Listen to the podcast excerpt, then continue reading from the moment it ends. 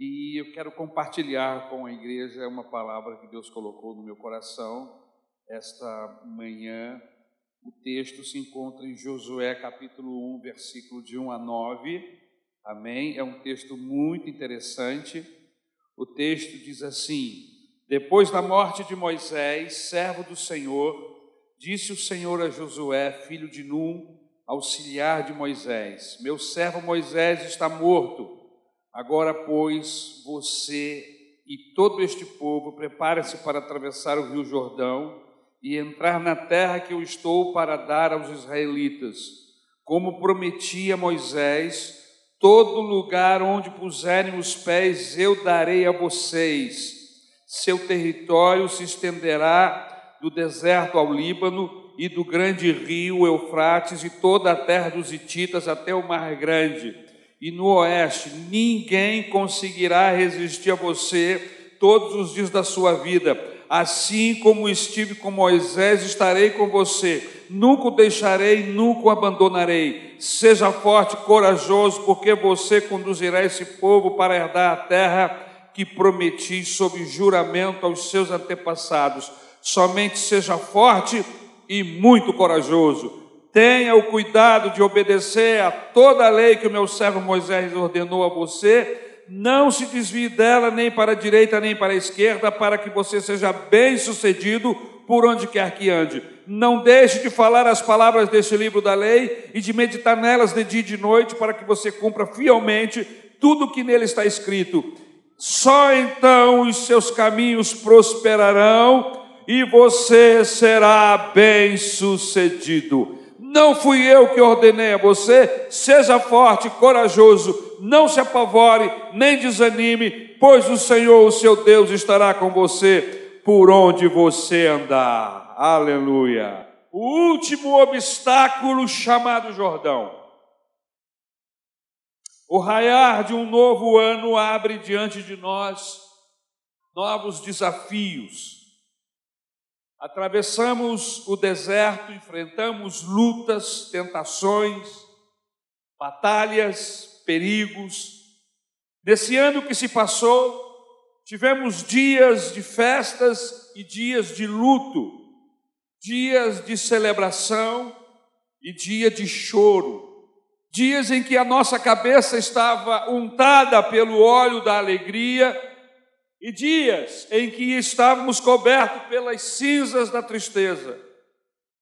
Assim como Israel, nós também estamos diante do novo, do desconhecido.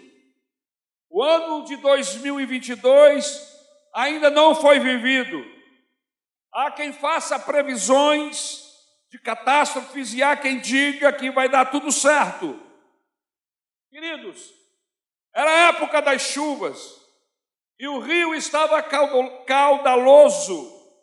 O excesso de água tornava aquela travessia, o último obstáculo, um perigo grande para aquela multidão, cuja multidão acompanhava idosos, crianças, enfim, todo um número enorme de pessoas que teriam muita dificuldade de passar aquele rio, o último obstáculo, o Rio Jordão. O texto de Josué, capítulo 3, versículo 15, diz que o Jordão transbordava em ambas as margens na época da colheita, e era exatamente assim que estava. Cruzar o último obstáculo não significava que depois era só correr para o abraço, não. Havia uma terra a ser conquistada, havia inimigos a serem vencidos, o povo de Israel ansiava por esse momento desde a promessa feita a Abraão, mais de 500 anos antes. 500 anos já havia se passado, mas agora chegou o momento. O tempo, a oportunidade batia a porta. O tempo oportuno de Deus havia chegado. Era hora de tomar posse da herança. Meus amados, há muitos sonhos que você tem nutrido há anos sonhos do seu casamento, sonhos sobre a sua família, sobre o seu trabalho, nos seus estudos, na sua vida financeira, na sua vida espiritual.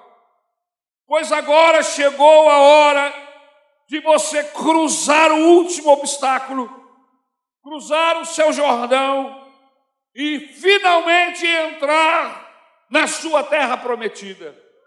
A expectativa do ano de 2022, segundo os economistas, segundo os cientistas, segundo aqueles que especulam o futuro, não são muito boas, como não foram as do ano de 2021 e muito menos as do ano de 2020. Mas uma coisa eu tenho para lhe falar esta noite em nome de Jesus. Seja como for o ano de 2022, nós podemos ter uma certeza: o Senhor estará conosco, assim como esteve com o seu povo Israel, assim como, como esteve com Josué, assim como abençoou aqueles que criam em suas promessas, também vai nos abençoar e nos segurar em suas mãos. Aleluia.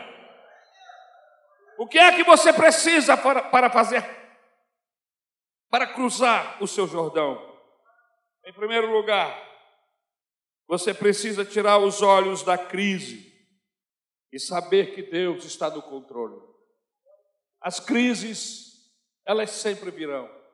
Não importa. Irmãos, eu nasci em 1960, eu não me lembro de um ano destes 62 anos que eu estou vivendo que não tenha crise. Eu não me lembro de um ano. Em um ano que não teve inflação, e infrações galopantes horrorosas. Nós agora estamos vivendo até dias mais tranquilos nesta área, mas o que eu quero dizer é que sempre, sempre nós teremos perturbações. A Bíblia Sagrada diz, o próprio Senhor Jesus diz que no mundo nós estamos expostos a todo tipo de circunstância contrária, circunstâncias estas que muitas vezes nós, através das nossas decisões e atitudes, enfrentamos consequentemente mas situações que nós não fizemos nada para viver, para sofrer, mas sofremos de igual maneira. Mas uma coisa é certa, irmãos, junto com a tribulação, junto com a circunstância contrária, está a boa mão do Senhor para nos dar resistência, para renovar as nossas forças, para nos ajudar, aleluia, a vencer os obstáculos. Aqui no caso, Moisés está morto. Uma crise real está instalada.